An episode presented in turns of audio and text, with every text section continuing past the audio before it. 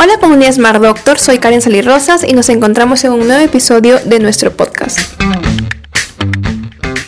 En este espacio hablamos de medicina y nuevos avances tecnológicos. Recordarles que en Smart Doctor cuentan con atención médica tanto de forma presencial como orientación médica en línea. El día de hoy vamos a hablar de una patología bastante frecuente en la consulta endocrinológica.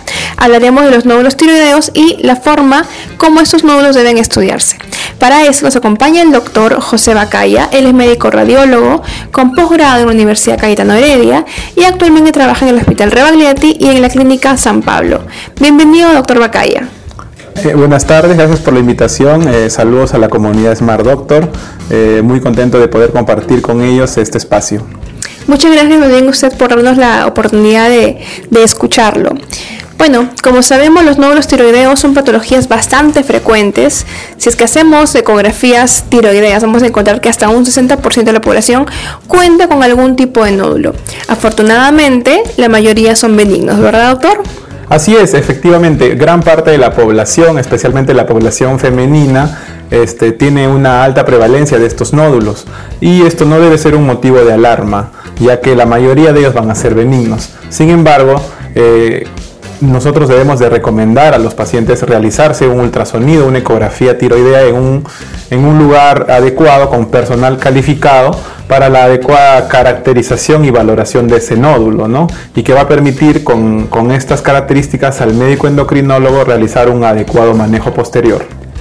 Exacto, para la gente que no sabe de repente qué son estos nódulos, los nódulos son aquellas masas o protuberancias sólidas o también pueden ser llenas de líquido que se van a encontrar en la glándula tiroidea. Como comentaba el doctor, la mayoría son benignos. Más o menos, ¿qué porcentaje eh, de estos nódulos son benignos y qué porcentaje son malignos? Más o menos la estadística te dice que de, de cada 100 nódulos tiroideos, entre 70 a 80, algunas algunos estudios dicen incluso el 90% de los nódulos, sumando entre nódulos y quistes, van a ser benignos, ¿no? Entonces una minoría van a ser la malignidad.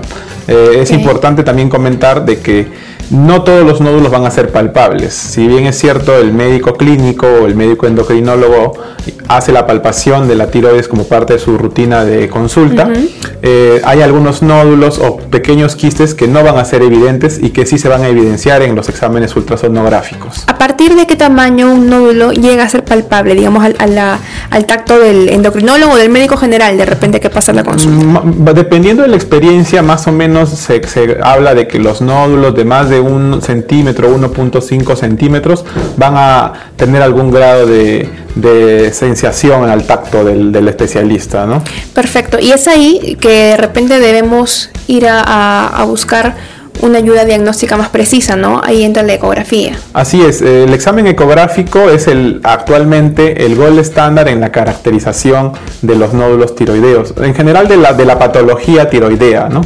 Ya que dentro de la patología tiroidea no solo hay nódulos, también hay otra, otras enfermedades que también van a poder ser evaluadas con, el examen ecográfico. ¿no? Entonces, ya nosotros como radiólogos tenemos este, criterios que, establecidos ¿no? para la caracterización de la posibilidad de malignidad de los hallazgos. ¿no? Eh, y según eso se comunica en el reporte, en el informe, al médico tratante para determinar la conducta a seguir, ¿no? Y más o menos esa clasificación, ¿en qué consiste o cómo les va a ayudar a los médicos tratantes? La, clasificación se llama TIRATS, ¿no? Son siglas. Eh, que más o menos va para Thyroid Information Data System. Es una clasificación que fue creada en Chile por la doctora Leonora Horvath, que tiene más o menos 20 años de experiencia haciendo este, estos exámenes. Y más o menos el, el, el, T-RATS o T-RATS te dice de que hay cinco, hay seis, eh, seis este, subclasificaciones. Seis, seis, este, seis, grupos, ¿no? El T-RATS 1, que es una tiroides normal, un examen tiroideo que te habla que en la glándula no hay nada. El T-RATS 2, que te habla de hallazgos benignos, ¿no? un hallazgo benigno como por Un hallazgo benigno en tiroides, como por ejemplo eh, hablando de nódulos, ¿no? un, hablando de nódulos o de quistes, un quiste coloide, por ejemplo. O sea, como una bolsita de agua. Una bolsita de líquido. Líquido. líquido Que este líquido puede ser líquido simple o líquido con una pequeña calcificación interna, ¿no? Entonces ahí hablamos de los quistes coloides tipo 1 y tipo 2 como hallazgo benigno. Otro hallazgo benigno como nódulo o como, sub, como pseudonódulo son las tiroiditis. La más común, la tiroides de Hashimoto Que es la causa principal de hipotiroidismo y bueno, eso lo hablaremos en otro momento. Entonces esta tiroiditis este, también hace que la glándula crezca, se palpe como nodular o pseudonodular y este y también es un hallazgo benigno, ¿no? Eh, otras, otras causas este, benignas de patología es, por ejemplo, también la tiroides ectópica en la línea media del cuello, o los quistes del fruto también en esta región cervical, ¿no? Dentro de los hallazgos benignos, ¿no? Luego tenemos el grupo 3, que son los hallazgos probablemente benignos, que son, es el grupo de mayor incertidumbre, el TIROX 3, porque más o menos si en el TIROX 2 el porcentaje de benignidad iba del 99%, en el TIROX 3 el porcentaje de benignidad es 90%, ¿no? Entonces, ahí vamos a tener diferentes, diferentes este, lesiones, como por ejemplo los quistes coloides, que ya son los complejos, que son aquellos quistes coloides que eran simples en un inicio y que luego han hecho una hemorragia y este hemorragia hecho una cicatrización y se ven por imagen un poco heterogéneos con algunas zonas extrañas, sólidas o pseudosólidas entre comillas y que las comentamos para no, confiarnos de que sea completamente benigno y entran a un manejo diferente. ¿no? Y en el TIRAX 4, que ya es el grupo de donde vamos a tener más cuidado, hay tres subgrupos, el TIRAX 4A, 4B y 4C. ¿No? que según ciertas características, que ya vamos a comentarlas, eh, el, porcentaje de malignidad va, aumentando, ¿no? siendo este mayor en el 4C. Y el TIRAT 5 es aquella lesión que cumple con todas las características de malignidad y este, la posibilidad de que sea maligno con estas cuatro características es de más o menos 99%. Y el TIRAT 6 lo ponen desde un punto de vista de trabajos de investigación, aquellas lesiones que ya tienen demostrado por anatomía patológica, por citología, la malignidad. ¿no? Aquellas que ya han sido biopsiadas, digamos. Exactamente. Con respecto a las características de malignidad, de repente mencionar un poquito eh, características deben llamar la atención, tanto para el médico tratante o el médico endocrinólogo como para el médico general, de repente que a veces también atiende ese tipo de, pacientes. Ajá, entonces ahí viene el detalle. Ahí eh, en el examen ecográfico de cuello de tiroides se debe siempre eh, realizar con una clasificación TIRATS y las características que esta teoría del T-RATS te dice de que son malignas para un, nódulo son las siguientes. La primera es que sea sólido, ¿no? El hecho de que sea una lesión sólida es la característica más fuerte de malignidad, ¿no? La segunda característica es que este nódulo sea oscuro en la ecografía. Nosotros le decimos desde el punto de vista médico que sea hipoecoico, ¿no? Entonces es la segunda característica. La tercera característica es eh, la morfología del nódulo para nosotros es un, un término que le llamamos más ancho que alto, que quiere decir que el nódulo está creciendo en un sentido, en un sentido vertical más que en un sentido eh, transversal, más alto que ancho, ¿no? Entonces es una tercera característica, ¿no?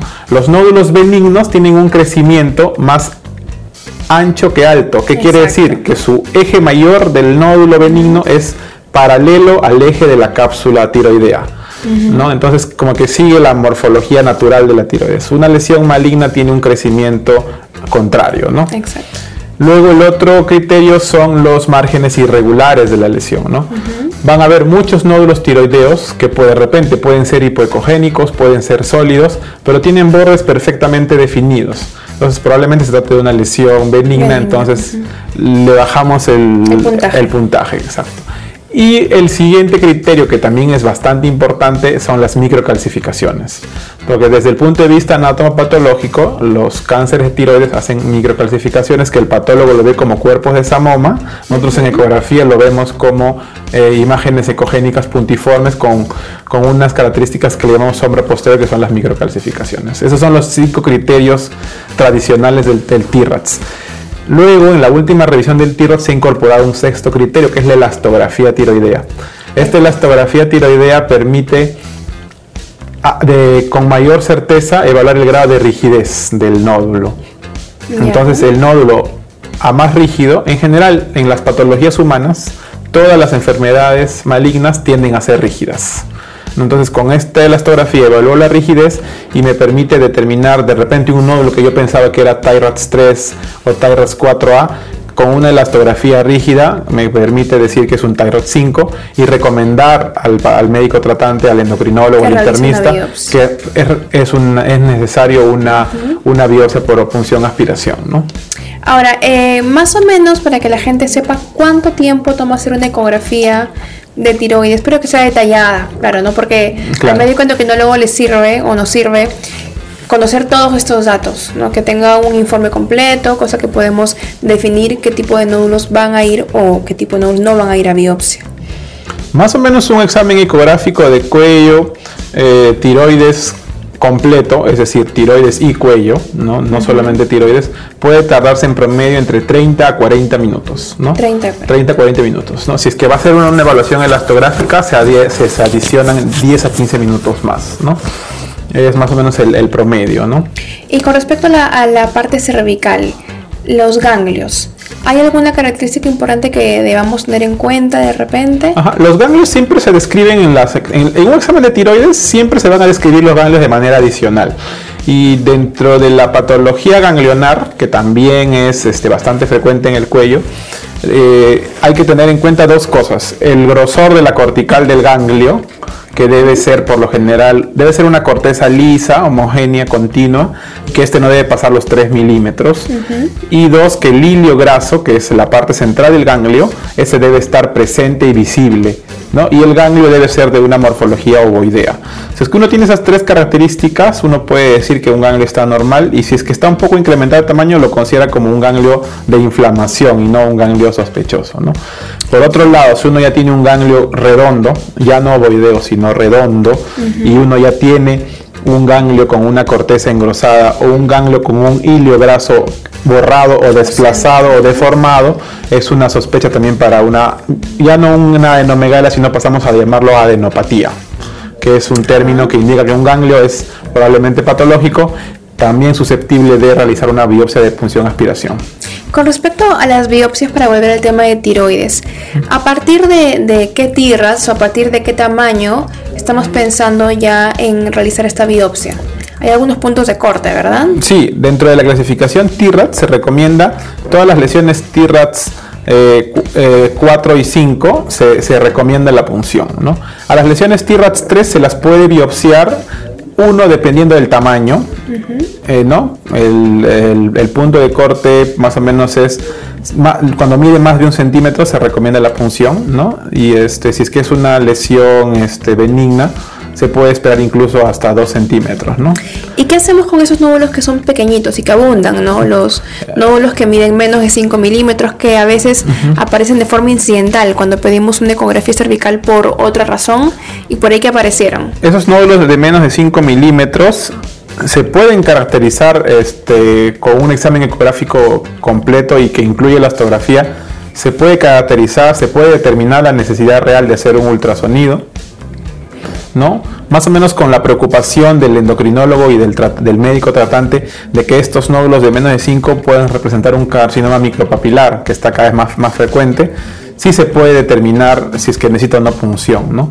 Pero básicamente lo que recomiendan para la población general es hacer un examen ecográfico anual. Un seguimiento. Un seguimiento anual. Una lesión de menos de 5 milímetros la, controlas al año siguiente, ¿no? Viendo si es que ha crecido, si ha cambiado, ¿no? Y determinando si es que hay este, necesidad de punzar o no. También se considera mucho ahora, en nuestro tiempo, la grado de ansiedad del paciente, de que pueda el paciente estar tranquilo con la patología que tiene y sabiendo de que necesita controles, ¿no? Y también el grado de adherencia del paciente al, a la consulta, ¿no? Al seguimiento. Al seguimiento. Claro, hay algunos casos en que de repente eh, el tiempo de espera disminuye, o sea, ya no es un año, ya no son dos años en patologías benignas.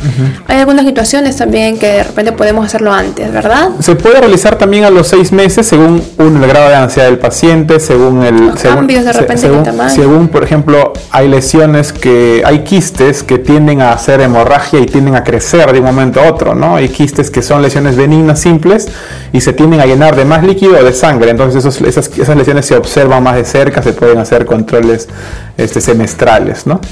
Perfecto.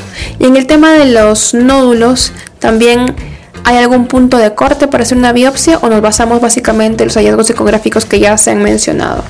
Como habíamos estado comentando, ¿no? Los nódulos de menos de 5 milímetros se observan, ¿no? Perdón, los ganglios. Ah, los ganglios ganglios. cervicales. Los ganglios se punzan según la característica ecográfica, porque en el cuello, como es una región bastante sensible, puedes tener adenomegalias por procesos eh, de cuero cabelludo, Es lo más frecuente, respiratorios, de procesos dentales, procesos eh, respiratorios te pueden hacer adenomegalia. Entonces el paciente se asusta por la adenomegalia, procesos virales.